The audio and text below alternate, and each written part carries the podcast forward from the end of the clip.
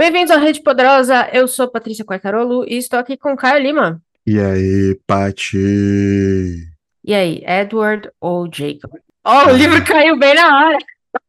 Caraca. o efeito musical sem querer. Sim, mas para uma pergunta infame como essa, o mundo começa a cair, né? Primeiro que você tem que ter opinião, porque é assim que funciona o mundo. Eu tenho que saber se a gente gosta de você ou não. O livro não você gosta da pergunta. Resposta? Você não O tem uma não- resposta, é isso que você tá me dizendo. Eu nem sei quem são, pô. Ah, tá. Eu vou, eu vou ter que então chamar mais gente pra me ajudar nesse episódio, porque eu já vi que hoje vai ser foda. Ainda bem que não estamos só eu e você, viu? Porque puta merda. É, essas conversinhas de escolha entre um e outro aí. Eu gosto de ficar em cima do muro, pô. Negativo. É, ainda bem que hoje, então, a gente tem mais uma pessoa aqui. Ele é da casa já, né? Bruno Lisboa, chega mais. Olá, olá, olá. Eu tô ficando mal acostumado. Mal acostumado, igual o torcedor do Fluminense que achava que tinha hat-trick do Cano todo jogo, entendeu? Sete jogos já tá foda. é, e ultimamente não tá rolando. Não dá, não dá Ai. bola, que senão a gente não sai daqui. A gente tem um assunto foco aqui hoje. É verdade. Eu tô A gente esperando. tem um mas eu- foco eu- importante. Claro, claro. Falar de vampiros é sempre importante. Sempre Mas eu agradeço o convite. Eu tô tentando. Hoje eu estava tentando fazer uma matemática de quantas vezes eu já fui convidado aqui, de- ter a honra de ter sido convidado aqui. Eu não consigo me lembrar. Então é sinal de que tem, tem dado certo. bastante, Então- né? No nosso primeiro episódio com o convidado, você tava lá, não foi? Quando a gente fez o Dono do morro. Dono do Morro. Exatamente. É. estava. Esse foi o primeiro como, como convidado. É isso mesmo. Obrigadão. Mas então eu vou perguntar pra você também, Edward ou Jacob? Lestar, né? Que Aí, isso? sabe- você entendeu, Caio? Que você entendeu isso? qual que é a meta dos- desse episódio? Meu Deus. Que sabonete, mano. Vamos lá. Hoje nós vamos falar de um clássico da literatura vampiresca, Entrevista com o Vampiro, escrito pela Anne Rice, com tradução de ninguém menos que Clarice Lispector. Fiquei chocada quando vi isso. Originalmente publicado em 1976, Anne Rice já vendeu mais de 150 milhões de livros no mundo. A mulher é um fenômeno. Só essa série aqui das Crônicas Vampirescas, acho que tem 12 livros. Ela, ela continua a história bastantão, mas a gente vai falar hoje especificamente do primeiro livro, que é o Entrevista com o Vampiro. Eu quero começar com a pergunta básica, que é o seguinte: vocês são leitores comuns de, de literatura vampiresca barra gótica? É, é algo que vocês leem normalmente? Não. Ó, eu tenho alguma familiaridade com a literatura gótica, mas com a figura do vampiro por si só, assim, nem tanto. Tipo assim, o vampiro pop, né? O vampiro. O vampiro. É o vampiro mais conhecidão, assim, mas tem um pouco dessa imagem. Mas hoje já não é mais meu assunto de interesse. Foi numa fase mais cantina da serra da minha vida, entendeu? Tá. Bruno? É, de minha parte, eu também tô, tô nessa fase Cantina da Serra, como, como o Caio comentou. Eu acho que no, no meu entorno, na época, principalmente na adolescência, esse universo chegou para mim, né? Apesar, apesar de que eu fui, eu fui um pouco... Eu não aceitei de fato, de imediato, esse universo, apesar de ter amigos que são até hoje né, entusiastas desse universo em si. Mas eu relutei muito, por exemplo, para ver até o próprio filme né, da, da produção de 94, e fui ver muitos anos depois, por influência da minha esposa, que é uma fã de Anne Rice, assim, inveterada. E eu fui assistir, então, assim, eu, eu não, não. Aí, tirando essa questão vampiresca da coisa, o universo gótico também nunca foi centro do meu radar, assim, de certa forma. Acho que o filme e o livro, subsequentemente, que o filme para mim veio primeiro, inclusive, que é o próprio livro em si, foi a minha entrada nesse universo e depois eu fui ler algumas outras coisas da própria Anne Rice mesmo. Tá, acho que isso é importante então, a gente nivelar, acho que nós três estamos no mesmo nível, né? Que é não somos grandes leitores da literatura vampiresca no geral, principalmente os clássicos, né, do vampiro, né, desse, desse tipo de, de literatura. E eu acho que isso é importante reforçar aqui, principalmente porque esse livro foi uma grande surpresa. Eu e o Kai já falamos rapidamente sobre, sobre essa história e o impacto que teve na gente, porque eu acho que nós três temos mais ou menos a mesma, ida- a mesma idade, nós somos impactados pela mesma coisa 20 anos atrás, que foi a saga Crepúsculo. Então, quando a gente fala de vampiro, eu acho que é inevitável hoje Sim. pessoas de 30 e poucos anos lembrarem da saga Crepúsculo, porque foi um, porra, foi enorme. Não podemos negar. Eu li quando eu tinha 14, 16 anos. Eu lembro dos livros, eu lembro da história e tudo. E depois vieram os filmes também, foram gigantes. Então, tudo isso para dizer que eu sei que tem toda uma geração que foi apresentada a história de vampiros pela saga Crepúsculo e só. Porque depois também a gente não teve mais uma grande saga, uma grande série de vampiros, ou não tão grande quanto quanto Crepúsculo. E eu acho que é importante logo no começo a gente dizer o seguinte: Anne Rice não tem nada a ver com isso. Eu acho que a gente vai aqui criar uma coisa que eu esperava, e aí já quebrou uma, uma expectativa que eu tinha. Eu achava que Crepúsculo bebeu muito da fonte de Anne Rice, porque muita gente falava da romantização do vampiro, mas a romantização de Anne Rice não é a mesma que acontece em Crepúsculo, são coisas diferentes. Eu senti uma diferença muito grande das duas. E aí eu queria falar um pouquinho sobre isso certo? Em termos de romantização, e aí romantização tem o termos de você criar um personagem romântico, mas também tem a questão da tragédia do romance. E aí eu acho que a gente tem os dois lados, né? A, a Stephanie Meyer de Crepúsculo, ela fez a romantização do vampiro. Ele é um vampiro romântico. Na Anne Rice, a gente tem um vampiro trágico. E isso, para mim, foi muito chocante. A gente tem... Acho que, Caio, você, você, me falou uma expressão que eu achei muito boa, que foi o vampiro no divã. É, é verdade, é isso aí mesmo. Né? E eu fiquei muito surpresa com isso. Quando vocês leram o livro ou né, se lidaram com a história, isso foi surpreendente para vocês ou vocês esperavam mais violência, mais sangue, mais choque? Assim, de, de imediato, igual eu falei, a, a, minha relação com, com a obra, né, de certa forma, como foi o primeiro filme, então eu já, eu já tinha uma certa expectativa criada né, a partir do, do, do filme do Neil Jordan, por mais que filme e livro tenham adotado caminhos diferentes, né, algumas, algumas coisas coincidem, né? E aliás, eu acho até um ponto interessante, que é um, algo que Hollywood devia adotar como padrão, que é você colocar o próprio autor do livro como roteirista, né? por mais que seja algo Ah, que... mas o dizem que o diretor mexeu muito no roteiro dela, viu? Apesar de tudo, é... que ela não ficou muito feliz com o resultado final, não. É, isso aí eu não, não, não sabia, mas eu acho que, por exemplo, tem alguns caminhos escolhidos ali que talvez no filme sejam até mais interessantes do que a própria obra em si. Mas então, voltando à questão sanguinolenta da coisa toda, eu não, eu não tinha grandes expectativas é, nesse sentido da, da, violência, porque, como o Caio colocou aí, é, é, o vampiro no divã. São obras mais reflexivas do que apostar diretamente em estéticas é, muito mais visuais, violentas, né, como, como eu já disse, do que qualquer outro ponto. Então, eu acho até interessante justamente o fato do, do livro, né, de certa forma, ele, ele, é quase que um roteiro pronto. A maneira de você pensar que isso em 76, quando a obra quando, quando ela foi lançada, eu vejo eu vejo muito muito do, do filme ali porque justamente é como se fosse um, quase que um roteiro. Você tem muita da questão do, do, do romantismo ali, até como estética, né, do gênero de certa forma, como você, você comentou, Paty. Mas eu acho que o, o livro de certa forma já está pronto para ser filme mesmo. Ele é muito centrado em diálogos e muitos diálogos, muitas muitas falas, muitas reflexões reflexões. Então, isso, de alguma forma, não, quebrou nenhuma expectativa, que eu já pensava que seria um caminho diferente. E aí você falou da questão da, da Stephanie Meyer, né? Eu não, eu não cheguei a ler os livros do, do, do Crepúsculo, né? Eu só vi os filmes também por influência da, da minha atual companheira, que, que, que, é entusiasta né, desse universo dos vampiros, né, dos vampirescos, de certa forma.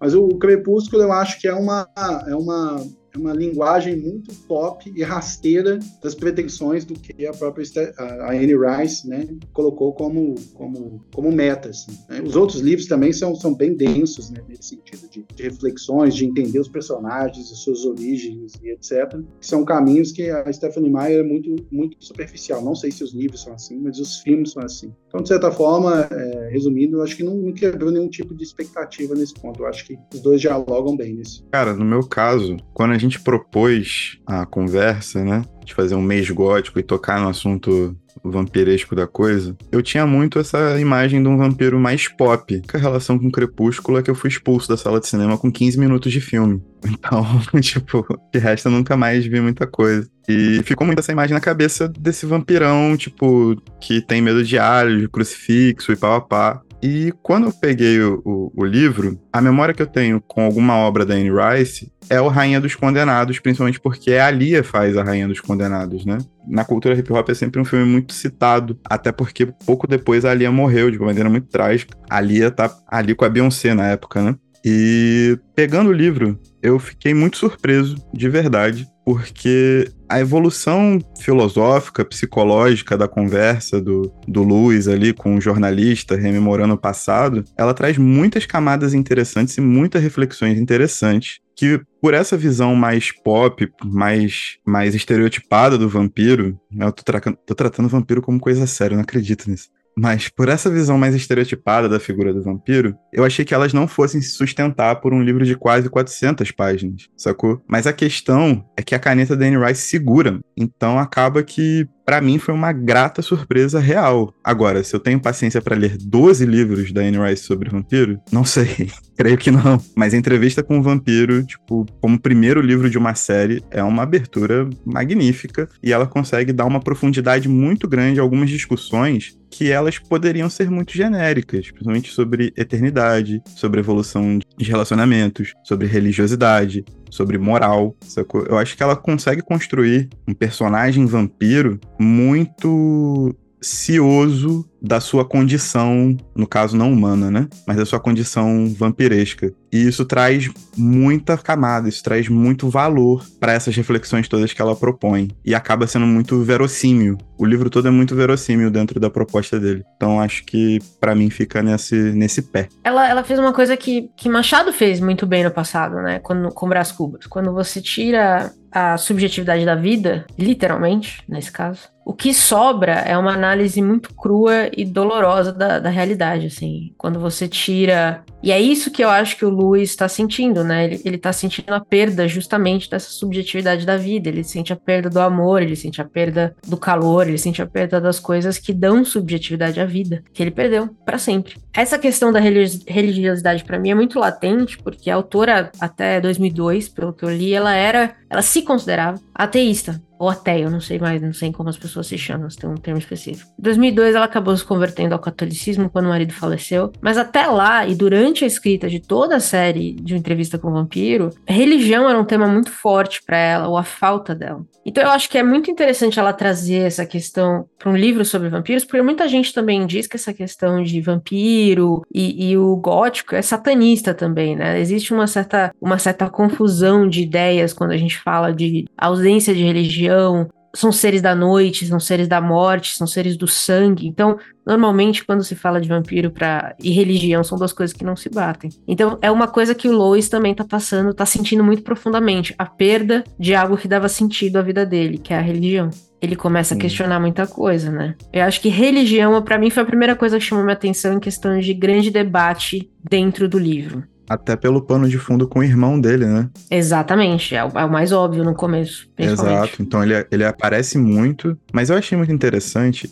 O Luiz, ele é um vampiro de, de 200, 200 e poucos anos. E a transformação dele data de quando ainda existia escravidão nos Estados Unidos. Ele era uma pessoa de posses, morava em Nova Orleans, e que tinha pessoas escravizadas dentro das suas propriedades. Eu acho que a Anne Rice, ela consegue também expandir um pouco desse universo, né? Isso tudo tá muito focado no catolicismo, o irmão dele sente essa presença de, de uma energia ruim, tem todo um, um diálogo muito profundo e muito interessante no começo, onde a religiosidade fica evidente, mas eu achei que também existe um tocante histórico que fica muito bem demarcado em relação às condições sociais da época, e isso também reflete na religiosidade, né? Porque são, são as pessoas escravizadas que sentem, identificam sempre a presença desses seres monumentais, né? Esses seres mais que humanos, que são os vampiros, né? Dos vampiros em si, né? Esses seres mortos-vivos, sei lá. E isso mostra uma sensibilidade, ainda que muito tangencial, para tentar carregar de contexto e também já mostra uma, uma tendência da Anne Rice para captar essa questão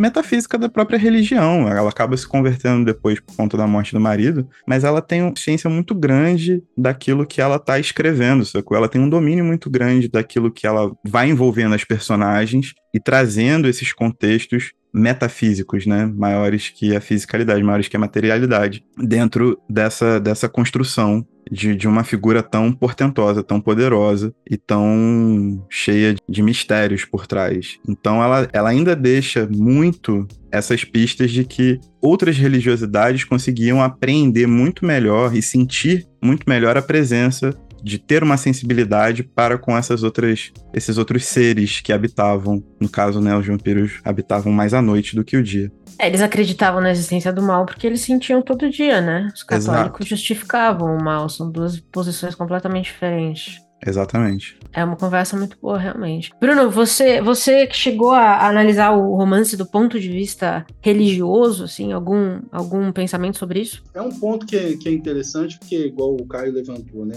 Isso surge logo no início da narrativa, né? Do, do enredo, a questão do, do, próprio irmão dele, que, aliás, né, fazendo um contraponto que eu tive que rever o filme, né? Antes de, de gravar aqui. E aí, essa questão do irmão, por exemplo, e da irmã, inclusive, né? Também são limadas do filme, né? Basicamente eles escolhem colocar o, Luiz como alguém que perdeu a esposa e perdeu o filho, e por isso ele perdeu a questão do, do, do amor pela vida. Mas essa questão religiosa está ali, né, dentro da, da, da personagem do, do, do, irmão, e da questão até dos do próprios escravos ali, da maneira como religião para eles ali, de alguma forma, era um ponto importante. E ele, ele agia, de certa forma, como observador de, de tentar entender aquele mecanismo que movia a religião das mais variadas esferas, né? O, o Luiz era um cara, nesse sentido, né, um personagem muito observador. E falando da, dessa questão de Nova Orleans, eu me lembrei que, acho que se eu não me engano, a própria Anne Rice morou em Nova Orleans, né?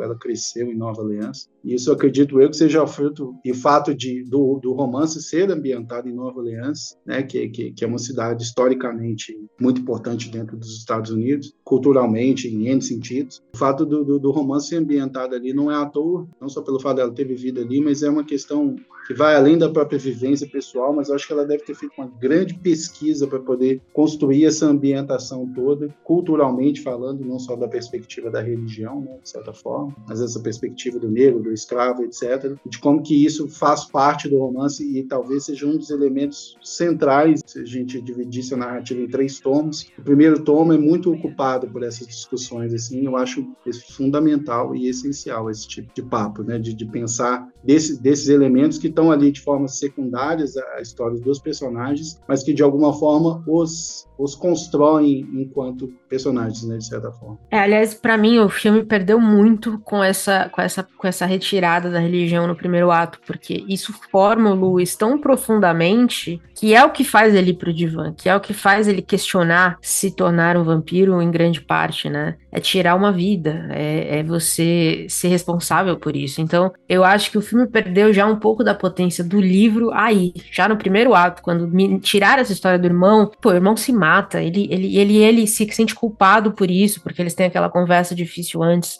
Tem uma questão de culpa, tem uma questão de ele ser responsável pela casa sozinho, tem uma questão. Tem muita coisa religiosa ali que simplesmente tiraram do filme. Eu acho que isso perde força, porque o personagem do Luiz, pra gente, ele ganha humanidade à medida que a gente reconhece nele, né? Tudo, todo esse peso que ele carrega, mesmo quando ele vira vampiro. Ele não consegue. Porque o Lestat, quando ele aparece, o Lestat é o exato contrário, né? Ele já se libertou de todas as culpas, de todos, todos os pesos de ser humano do mundo já era. Ele faz o que ele quer, a hora que ele quer, quando ele quer. Mas o, o, o Louis parece que ele não. O Louis, Louis, né? Porque ele é francês, verdade. Parece que ele não consegue se livrar do peso de ser humano. E aí a gente se conecta com ele, porque esse é um peso que a gente também carrega todos os dias. Uma observação sobre o filme é que o filme perde força já no casting, né? Puta que pariu. Pra caralho.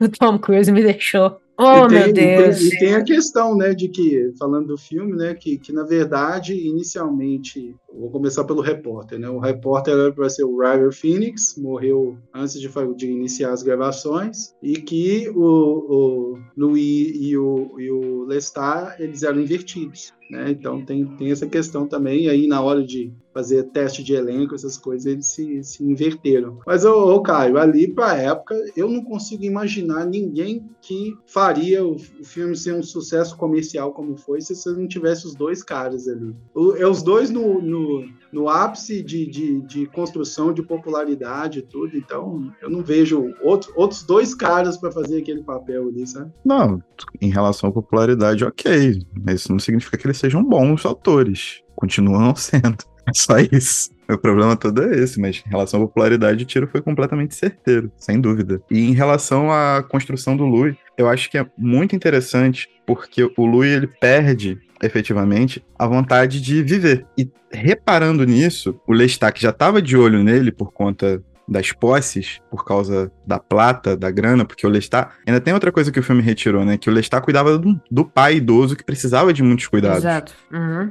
Né? Só que a vida que o, o Lestat levava como vampiro o impedia de prover isso de uma maneira comum né? Tô podendo sair à noite, sedento por sangue. Ele não tinha nenhum tipo de, de, de, restrição em relação. O Lestat é o cara que se desprendeu de qualquer conceito moral mesmo, né? Ele tá acima do bem e do mal total. Acho que quando o pai dele morreu, para ele foi o último fio. Exato. A última conexão que ele tinha com os humanos, assim, com a humanidade, foi, era o pai. Exato. A impressão que eu fiquei foi essa. Então ele ficou ali de butuca, viu o cara perdido, deu a morte e depois deu a vida. E aí gera uma confusão. Eu acho que isso, esse é o grande ponto. Tipo, o Louis, ele quis morrer, depois ele recebeu uma dádiva de ser algo maior que o humano, muito poderoso, muito diferente também, e ele tenta se compreender dentro dessa, dessa relação. E tudo que ele faz passa por essa, por essa dúvida, por essa tentativa de, de, de descobrir o sentido daquilo que ele efetivamente é. Só que a questão é que, um, em vez do tempo humano, né, que a gente tem, sei lá, 80 anos de vida em média, o cara tem eternidade, pô, ele pode ver gerações e gerações passarem. E aí eu acho que é a grande sacada da Anne Rice, porque ela consegue fazer a eternidade parecer algo palpável durante o livro todo. Eu acho que é muita caneta real. E, ó, eu sou implicante pra, pra literatura, principalmente estadunidense, mano. Mas anglófona de um jeito geral. Mas eu acho que ela consegue fazer isso porque ela também foca no que importa e não no Sim. que não importa. Então, por exemplo, no período da Segunda Guerra, quando a gente tá falando com ele, a gente já tá em 90 e pouco, não tá? É contemporâneo ao, é contemporâneo. ao, livro. É, ah. 70 e pouco. Ou seja, é. a gente já passou o período das grandes guerras. Ela não fica voltando nisso para contar o que eles estavam fazendo nas guerras. Ela não quer posicioná-los perante a história. Ela quer posicioná-los perante a história deles. Eles viveram a história. Aqui é a história deles, não a história do mundo que eles viram. Então eu acho que isso, esse é o grande acerto dela, sabe? É não ficar justificando a sobrevivência deles. E eu acho que foi, essa foi uma ideia muito acertada, porque aí ia se arrastar. Aí ia ser uma loucura. Se ela quisesse explicar o que esses homens estavam fazendo na guerra, o que, que eles estavam fazendo não sei quando, Pearl Harbor, não sei o que, não sei o que lá. Aí, aí só por Deus. Porque aí ia virar um livro de história. Sim. Com H maiúsculo. Dentro dessa temporalidade existem as próprias contradições, né? Porque eles são capazes, pela eternidade, de ver gerações passarem e ter a oportunidade de se adaptar àquelas gerações. Eles veem o tempo passar, efetivamente. Mas a necessidade substancial do alimento, aquilo que os mantém vivo, é diário, sacou? Então eles têm que procurar diariamente algo que os sustente vivo, né? Não vivos, né? Eles estão mortos. Mas na condição plena, fisicamente plena deles, todo dia, para que eles consigam ver a vida passar num lastro de tempo inimaginável pra gente. Pô, isso é uma contradição muito maneira para se explorar. E ela explora isso de uma maneira, assim, muito próximo do ideal, assim, tipo, é, não fica cansativo. É são divagações que realmente, óbvio, né? Todo livro tem um gargalhinho ou outro, tal, normal. Mas, num geral, no contexto geral, para um livro de quase, sei lá, 300 e poucas páginas, quase 400 páginas, cara, isso passa de uma forma muito coesa. Os altos e baixos, a fome, a necessidade, a forma como se alimentar de sangue que não seja humano, causa alguns, alguns, alguns tipos de, de degradação ou de fraqueza, e como isso fica posto na diferença do Lestat, que é essa força animalesca completamente desprendida de qualquer vínculo humano, com o Louis, que está tentando encontrar sentido para essa existência nova dele, sabe qual é? E nisso toma atitudes completamente fora daquilo que é razoável para uma moral vampiresca, tipo transformar uma criança de 5 anos, sacou? É tudo muito bem bem encaixado. A questão do tempo, ela leva muito bem o livro. E aí os outros temas vão sendo trabalhados um pouco mais em uma parte, um pouco mais em outra e tal, como a questão da religião, que é logo bem no começo, é muito forte no começo, né? Mas eu acho que aí ela montou uma cama muito bem feita para poder ir fazendo as paradas evoluírem, assim. É um ponto que você comentando aí, Caio, a gente trazendo a Cláudia para jogar, ela é um personagem interessante, né? De você pensar que talvez, eu posso estar errado, mas eu vejo, eu vejo um pouco da, da medida que os anos vão passando, né? Dentro da narrativa ali, dentro da, da própria Cláudia, né? De forma geral. Então, uma coisa meio Nabokov ali, uma coisa meio você pensar que ela, de alguma forma, ela é uma, uma criança, mas que o Luiz se apaixona por ela dela, à medida que os anos vão passando, ela vai amadurecendo enquanto mulher, e mesmo no corpo de uma criança, e ela ela começa a ter a sua própria personalidade e tudo e tal. Então isso é, é algo interessante e eu acho que também, é, voltando à questão da, da própria Universo, eu acho que ela capta muito bem o espírito do tempo. Sendo um livro lançado em 76, ele consegue trazer muitas das reflexões que estavam ali pairando né, sociedade na época, né, de, de, desde essa questão do contexto religioso, do, do racismo e etc., e vão colocando ali de pano de fundo para que a história ela vai sendo construída dentro desses personagens que é, eles funcionam o, o, o Lestat e o Louis são, são, contrapontos da humanidade mesmo né de certa forma. Porque o Louis é, um, é, é, é aquela pessoa mais ponderada mais é o, é o, mais humano dos vampiros vamos colocar assim. Enquanto o Lestat responde pela aquela porção animalesca do ser humano né, de certa forma que não está nem aí para nada e, e, ele se coloca dentro de uma posição superior e a partir disso ele age a bel prazer dentro daquilo que ele acredita. Eu acho que o, o ponto, o ponto é, é, até clichê falar que a obra ela é atemporal, né? mas ela consegue, a Anne Rice consegue construir uma obra ali que consegue trazer tantos pontos que, que dizem respeito àquele período, mas que até hoje continua batendo muito forte com que, o que acontece hoje no cotidiano e por isso, né? Até recentemente a, a, a obra ganhou uma, uma uma, uma versão que virou uma série também. Então você vê que, que, que, é uma obra que vai continuar reverberando aí para o mundo. Com certeza. E inclusive a questão da Cláudia, eu acho que é o grande foco da moral do livro, né? Porque você transformar uma criança é um, é um problema muito grande. E não só isso, né? Acho que esse, essa é a única parte do livro que eu acho que talvez envelheça um pouco mal, e aí no filme eles mudaram para deixar o Louis mais como pai dela do que como qualquer outra coisa, porque é incrivelmente desconfortável de ler algumas passagens, por ela ser uma menina de 5 anos. Eu li em algum lugar que a, que a Anne Rice perdeu a filha em 72, então eu imagino que ela tinha um motivo pessoal para criar uma criança que fosse viver para sempre ainda que dessa maneira pesarosa. Acho que ela colocou um pouco da filha dela na Cláudia. Mas é, foi, é, foi, muito. É, é, ficção, obviamente, né? Então a gente sempre fala que é, é, é, o limite dentro da ficção, você faz o que você pode fazer, o que a sua imaginação quiser. Mas é, um, é uma grande questão que levanta além da religião, é uma moral completamente diferente da religião, essa de você envolver uma criança numa vida dessa. Você tirar a vida de uma criança e dar para ela uma coisa completamente diferente, que a transforma numa coisa completamente diferente para sempre. E eu gostei muito como ela fez isso. Eu confesso que eu fiquei horrorizada.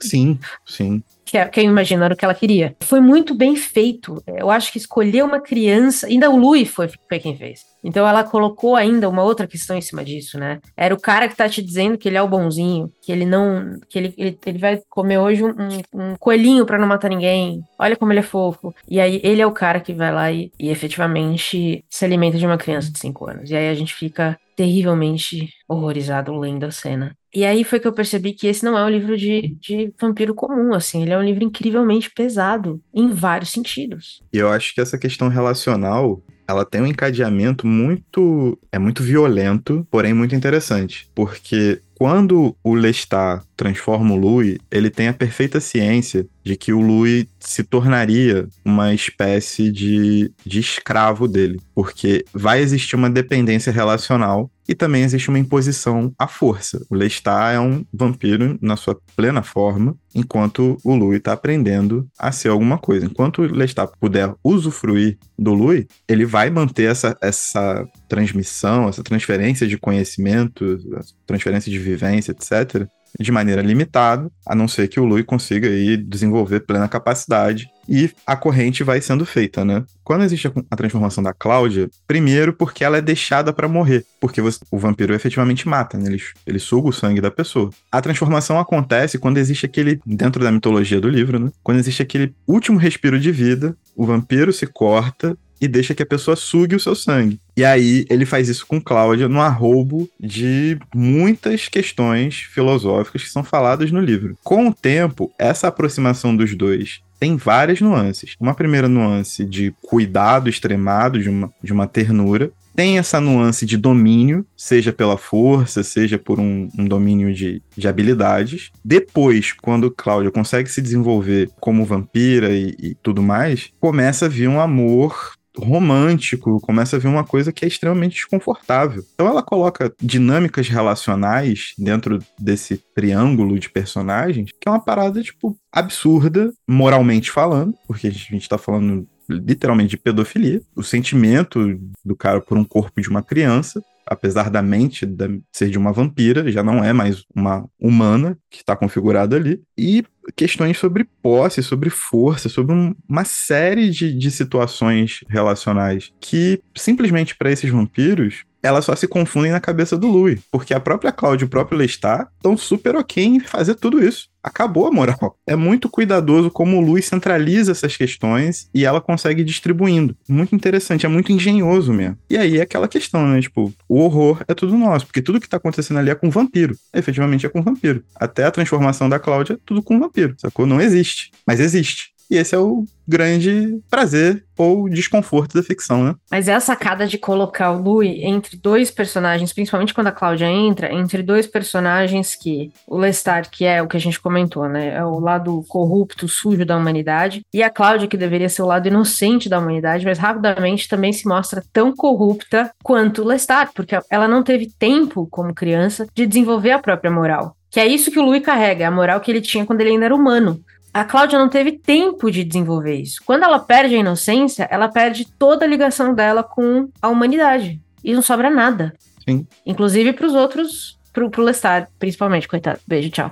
Coisas acontecem. Total, total. É isso. E, e aquela parada. Ela passa a usar essa inocência de criança, na verdade, para atrair as pessoas. Como arma, é. Como arma sacou? Ela vê que aquilo ali funciona, né? Como toda criança vê que fazer um, uma birra, fazer uma manha, dar uma chorada ali dá certo, porque adulto é tudo babão mesmo, mas ela vê que aquilo ali tá, tá funcionando e ela aplica, mano. Só que aí é que tá a questão ninguém ali é humano mais. Esse ponto de virada, de você ficar ali se remoendo com uma questão moral, você falar que, pô, o Lestat reúne tudo aquilo que, que é o mal da humanidade, pau a pá, que não sei o quê. O grande negócio é que ele não é humano mais. Esse é o, pra... é, tipo, esse é o prazer do livro inteiro. É você ficar ali se remoendo, remoendo, remoendo, remoendo. Só que você tá se remoendo por conta de vampiro, pô. É, é um contraponto muito interessante, né? De você pensar que, de alguma forma, a humanidade está sendo refletida ali nos personagens. Então, tanto nas três esferas, vamos colocar assim, nesse núcleo central no primeiro momento. Incomoda a gente, né? Pensar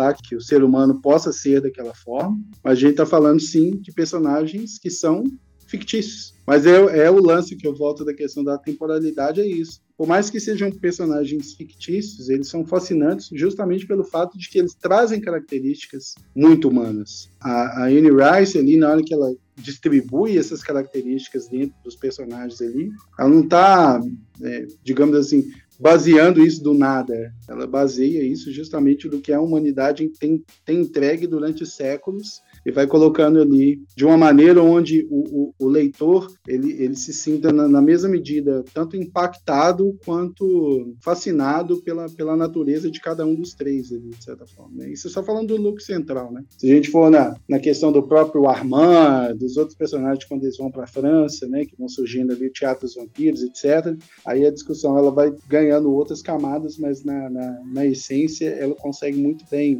trabalhar esses três personagens do núcleo central, justamente por humanizá-los, né? Mas vamos, vamos para a Europa então. Acho que acho que é justo. A gente, eles passam tempo nos Estados Unidos, eles estão buscando, né? Acho que aí acontece com a Cláudia uma coisa que o Louis também tem, que é essa busca por porque eu existo, porque eu tô aqui, quem me fez, de onde eu vim, né? O famoso de onde eu vim. E aí eles acabam na Europa, onde eles vão finalmente descobrir que existem mais vampiros. Eles não são únicos no mundo, porque em Nova Orleans até então eram os únicos três. E ali eles encontram outros vampiros que vivem de uma maneira muito diferente do que eles, né, de, da forma como eles estavam vivendo até então. Aqui para mim foi quando o livro perdeu um pouquinho de força, acho que já ficou um pouquinho mais pop, talvez eu diria, menos filosófico, mais pop do que o normal, não sei. Que impressão que vocês tiveram dos nossos vampiros europeus, vamos dizer assim?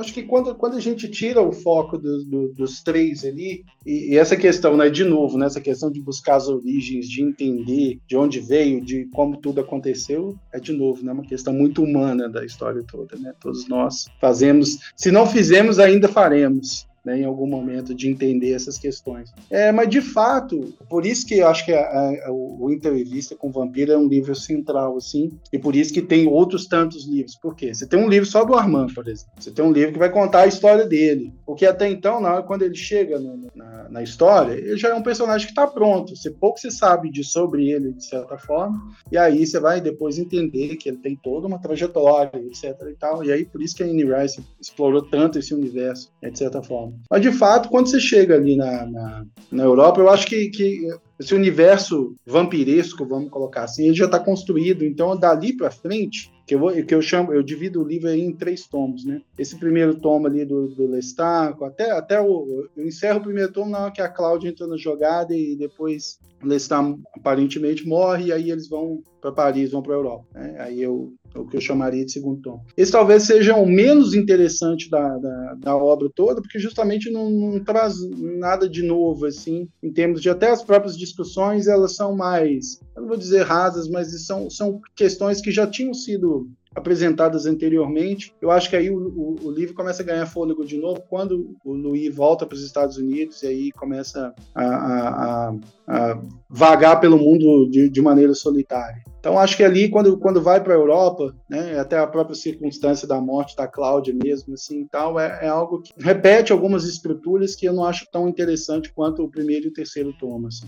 Eu acho também que como é o início de uma série, muito provavelmente, quando ela estruturou as personagens, ela foi sendo tomada por eles e foi estruturando também a sequência disso, né? Ninguém faz 12 livros assim, ah, escrevi um livro, ok. Vou escrever o segundo livro, ok. Imagina, Esse... vou escrever um livro, toma mais 11. É, tipo, só a Colin Hoover faz isso, né? É, meu Deus. Sob Você não esquece do TikTok. Impossível esquecer, foi traumático. Eu gostaria de fazer um outro adendo sobre o filme, de que a tríade, né, que interpretou o Louis, o Lestat e o Armand são os três mosqueteiros da falta de carisma no cinema. Incrível, absolutamente incrível quando os três juntos conseguem ter o mesmo carisma de uma porta, nem a sanfonada que faz barulhinho, a porta de compensado naval. Mas enfim. É... Tem que pôr uma vinhetinha do José Wilker analisando o filme antes desse ah, seu tô, eu tô demais, tô demais. Vou, vou, vou, vou, providenciar isso na edição. Mas eu acho que também ela buscou fazer um, um mito de origem, sacou? É, ela foi cavando essa necessidade de sentido pro Louis. A Cláudia tentou compreender esse sentido conectado à falta a falta da mãe, né? Tudo isso vai sendo colocado por ela, essa raiva e esse aprisionamento. Ela é efetivamente a vampira que coloca a, a relação do Lu e do Lestat em xeque. Não só pela existência dela, mas pela forma como ela observa essa relação, que é essa relação de, de subjugação, de domínio. Então, existem vários elementos que vão construindo essa viagem para a Europa em busca de um mito de origem. E aí sim, a Anne Rice tem que sair das, das divagações filosóficas para voltar para a Romênia, né? Para buscar esse vampiro primevo que eles encontram e acabam matando, né? Um vampiro careca de orelha pontuda, sem nariz, figura do Michael Jackson, absolutamente. E depois eles vão para Paris e encontram o Armand, que já é um vampiro de 400 anos, né? Já é o vampiro mais antigo da cidade, exerce uma certa autoridade, que anda com um bonde de vários outros vampiros, e aí tem toda uma comunidade vampiresca que coexiste ali sob determinadas regras, inclusive, né? E aí as regulações morais, por exemplo, começam a se fazer presente, porque você tem uma formação de uma sociedade do vampiro ali, que não é tão receptiva assim aos dois visitantes, até por saber o que depois, né, que acontece toda a loucura lá com o Lestat, né, Lestat foi, foi de ralo, foi de arrasta para cima, foi de blaze, foi de um monte de coisa. Então, perde um pouco de força? Perde. Mas pro que o livro tem por objetivo, que é virar uma série e explorar esses personagens, eu acredito que tenha sido um ponto também. E foi interessante ver como ela monta uma mitologia, né? Porque esses vampiros estavam efetivamente muito humanos. E eles não são humanos, eles têm, né, um ponto. Só que é isso, perde um pouco de força porque você tá muito envolvido com todas as questões morais, né? Você sai de um livro que contesta religião, que tá falando sobre história, montando um Estados Unidos colonial e tudo mais para num bagulho meio lolita, eu acho que é uma observação que dá para encaixar em algum ponto ali, dá para você colar alguma coisa. E aí termina no Conde Drácula clássico, né? Que a gente sempre vê em filme e tal, Vlad, toda essa mitologia que acompanha. Mas acho que também ela Faz tinha parte. que ter feito essa conexão, né? Pra, pra poder fazer parte do, entre aspas, cânone vampiresco, né? Tipo, é. acho que de alguma forma você tem que conectar com o, com o passado. Eu acho que muito dessa, da história, das histórias vampirescas, elas se conectam de alguma maneira, né? E todas elas, de alguma maneira, acabam, prestam homenagem ao, aos livros do passado. É meio, é meio doido, assim, mas é um estilo Também. que eu acho que se autorreferencia muito. Sim, sim. O próprio, o próprio, terceiro tomo, né, dessa parte dele vagar, vagar ali de maneira solitária, né, acaba remetendo a algo que eu não lembro se no livro tem essa crítica, porque tem um determinado momento que o entrevistador está ali conversando com ele e ele vai falando do, do, do, do, do, que que mata o vampiro, etc e tal, e ele vai desconstruindo, não, essa questão de luz, não, não é, não é um problema, essa questão de, de cruz, não, pelo contrário, eu adoro cruz. E chega um determinado momento essa fala sai do Luiz, que ele fala assim, não, isso aí, isso aí são, são literatura é, vampiresca de, de outro período, de escrito por irlandeses bêbados, acho que tem uma referência assim e tal, mas justamente essa crítica que é feita é o elemento que conduz à reta final do filme. São, são arquétipos ali, de certa forma, que não tem como você você evitar. Como se a figura vampiresca ela dependesse um pouco dessa, dessa questão. E se você for pensar, eu estou tentando lembrar o nome do filme é do Jim, Jim Jar, Jar, não lembro se é Jarmusch ou Jarmusch, que é um filme sobre um casal de vampiros em Detroit contemporâneo, na Detroit contemporânea dos Estados Unidos, decadente e tal. E justamente são os dois vampiros que, de alguma forma, estão vagando pelo, pelo, pelo tempo, de, uma, de que maneira? Solitário. Né? Então, é, são, são arquétipos que,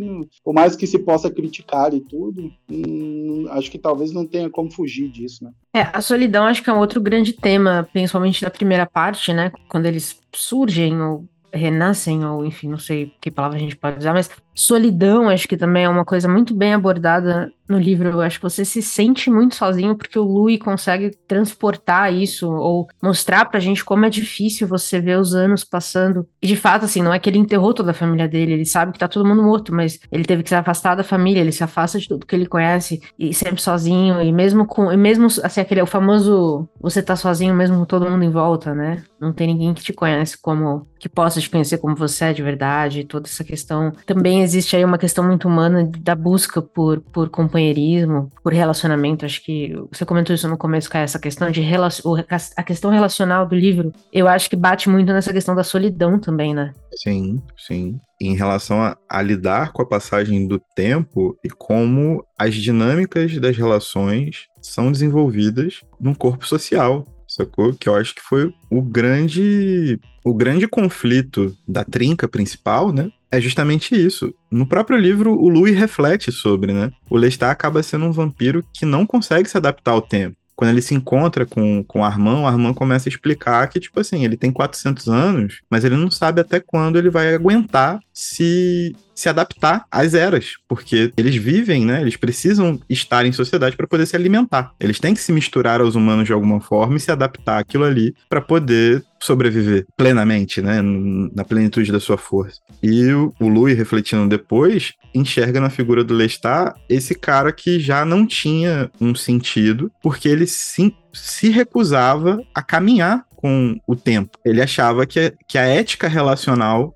que ele impunha ao Louis era aquilo que ele tinha feito com outro vampiro no passado, sacou? E a ética relacional que ele fez com outro vampiro depois do Louis, na confusão que teve da fuga deles lá e tudo mais ele não soube se adaptar, ele não soube moldar essa visão do tempo e, e, como as coisas mudam. Isso afeta toda a dinâmica do próprio vampiro, né? E, e, começa a aplicar essa questão da solidão, da sobrevivência mesmo, não tem jeito, né? A eternidade, ela depende de certos fatores cotidianos ali. É, mais uma vez, essa relação muito intransigente de contradições Sacou? São contradições muito grandes. Você tem que se alimentar diariamente de uma parada para poder ter a vida eterna. O quanto dessa dinâmica é, é maleável para você? Quantas vezes você vai conseguir mudar isso? Como é ver o tempo passar sabendo que você é uma coisa basicamente onipotente, mas ao mesmo tempo você não pode se alimentar de qualquer coisa? Pô, é muito bizarro, mano.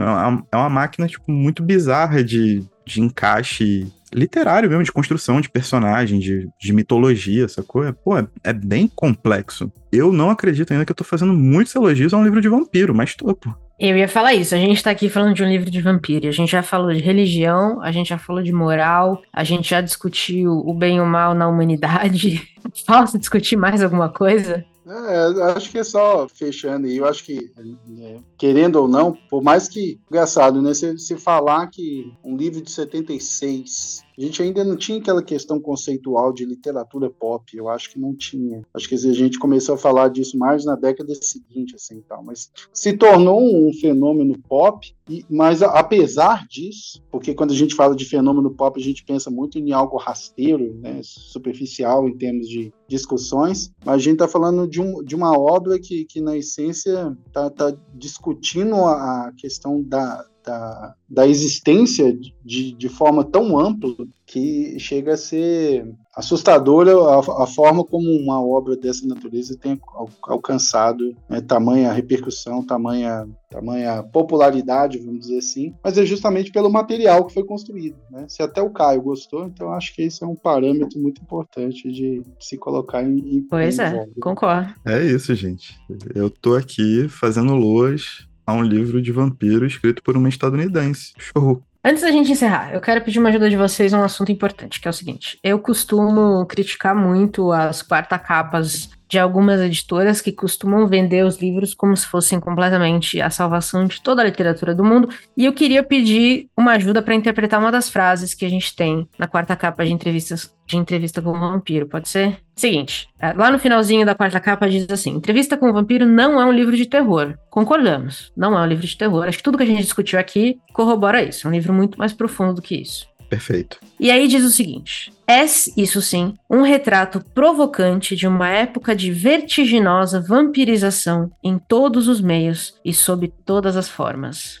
Hum... O que vocês acham que isso significa? Eu acho que isso tem uma questão com uma condenação moral de uma sociedade que está se tornando cada vez mais selvagem. Vampiresca. Vampiresca sacou? Todas essa, essa, essas questões relacionais e morais. É porque nos, nos anos 70, efetivamente, quando as políticas neoliberais come, começam a entrar com muita força, né? Principalmente nos Estados Unidos, mas no, no, no em todo o centro capitalista do mundo. E você vê mudanças muito drásticas de comportamento. Tem um livro da Ubu muito bom sobre isso, e eu esqueci o título, mas é da mesma série que tem o livro do Marighella, tem capas meio padronizadas, assim. E é exatamente isso. A vampirização é um dos termos utilizados, não exatamente nesse livro, mas em outros textos, sobre essa época, sacou? De uma sociedade que está se tornando cada vez mais animalesca, cada vez mais solitária, cada vez mais selvagem, cada vez mais interessada num ganho individual, sistema de posses e de acumulação individuais, de, não só de posses efetivas, né, de terra ou de dinheiro ou de ouro, mas também de sentimentos, de subjetividades. Então, esse livro capta muito bem tudo isso através da figura do vampiro. É um vampiro construído dessa forma, inclusive. Isso é muito perspicaz. É um blurb bom, tá? Só que tem camadas. Cebola, cebola, blurb cebola. Eu acho que essa é uma das melhores quarta capas que eu já vi, cara. E Real? eu costumo criticar muito, porque normalmente tem quarta capa que é um absurdo. O livro que revolucionou a literatura do mundo. O livro que, Oi, sabe, mudou. É, é, todavia faz isso. Mas eu fiquei muito impressionada com essa quarta capa. Não só, né? Porque eu li essa frase e falei assim: esse é o livro na verdade. É isso aqui o livro. E é isso aqui corrobora o que o, Bruno falou no começo, que é isso aqui faz, isso aqui prova porque é um livro atemporal, né? Porque ele fala de uma, de uma sociedade que fica cada vez mais e mais selvagem e hoje mais do que nunca, né? Então, quer dizer, é um processo que é um processo contínuo. Ele não volta atrás, ele só vai para frente. Chocante? Quando, quando você leu aí, Paty, chocante. Eu fiquei pensando até, falei assim, isso aí poderia ser até querendo ou não a quarta capa de Ruído Branco de, do Dom Delilo ali, que falar de uma construção de uma sociedade totalmente apática,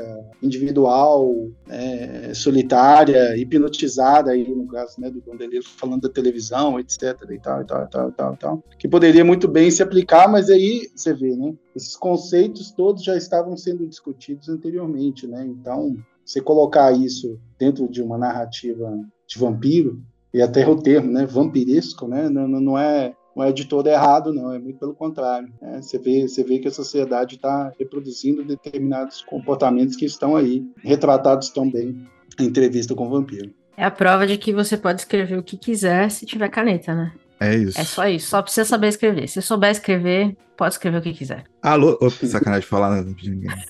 Começa a lista de nomes. é impressionante o que essa mulher fez. Puta merda. Livraço, livraço, cara. Curti demais, demais. Recomendo fortemente. Excelente como leitura de entretenimento também. Você não precisa ter um, um aprofundamento filosófico. Total. Eu acho que ela vai carregar até você o aprofundamento filosófico, na verdade. Ela vai te convidar a, sacou? E aí é aquela questão, né? Algumas coisas vão te pegar mais, outras coisas vão te pegar menos. Tudo vai. Mas como entretenimento excelente, como pô, ferramentas de escrita excelente, como uma homenagem mesmo a, a, essa coisa clássica do vampiro, né? Que também é tudo, tudo muito, muito encaixadinho, muito bem feito. Eu tenho até medo de ler os outros, para não decepcionar. E quer saber? Eu vi em alguma, alguma resenha gringa que o segundo, que é sobre o Lestat especificamente, é ainda melhor. Putz, aí eu vou ter que ler o segundo. Será? Eu ia comentar isso. De, é, eu cheguei a ler alguns excertos assim, é, realmente, de fato, é, é na mesma linha em termos de, de, de, reflexão e tudo, mas o que isso não se repete, né? O, o, que é inevitável, né? Como é que você consegue manter uma régua tão alta durante 12 livros? É, é impossível. Mas que o Lestat é, é igualmente bom. Sim. É, ela assume em alguma entrevista que eu passei o olho por aí que o Lestat é o personagem que meio que puxou ela, né? Tipo, ela começava a escrever sobre, sobre o vampiro e não conseguia parar. Ele puxava a história. E por isso ela decidiu fazer um livro só pra ele. Ele é doido, né, gente? Porque ele é maluco. Ela gostava do furdunço. Ela gostava é, do furdunço. Ela quer é o caos. Exatamente. E eu gosto de pessoas que gostam do furdunço. Então, tá tudo certo. Tamo junto. Então, Caio, aguardo quando você ler O Vampiro Lá Está, aguardo o seu feedback. Eu já tenho o meu aqui, mas eu vou só ler depois que você ler e me falar se é bom mesmo. Pressão, hein? Tô sendo cobrado ao vivo, hein, gente? Ao Isso que eu não vou pôr no gravado. desafio, hein? Isso que eu não vou pôr no desafio, hein? Ah, mas o desafio é só pra coisa, né? Mais. É, é lixo. Mais complexa, assim. que me traumatiza. Complexo. Pois muito bem. Acho que podemos ir, depois a gente tá aqui quase uma hora gravando. É, leiam entrevista com o vampiro. Para começar, Leio. comece com entrevista com o vampiro. Simples assim. Recomendadíssimo. Pois bem, temos episódio? Temos o episódio. Bruno, bem-vindo mais uma vez e casas abertas para o próximo. Aguardando o convite. Obrigadaço. E tchau. Tchau.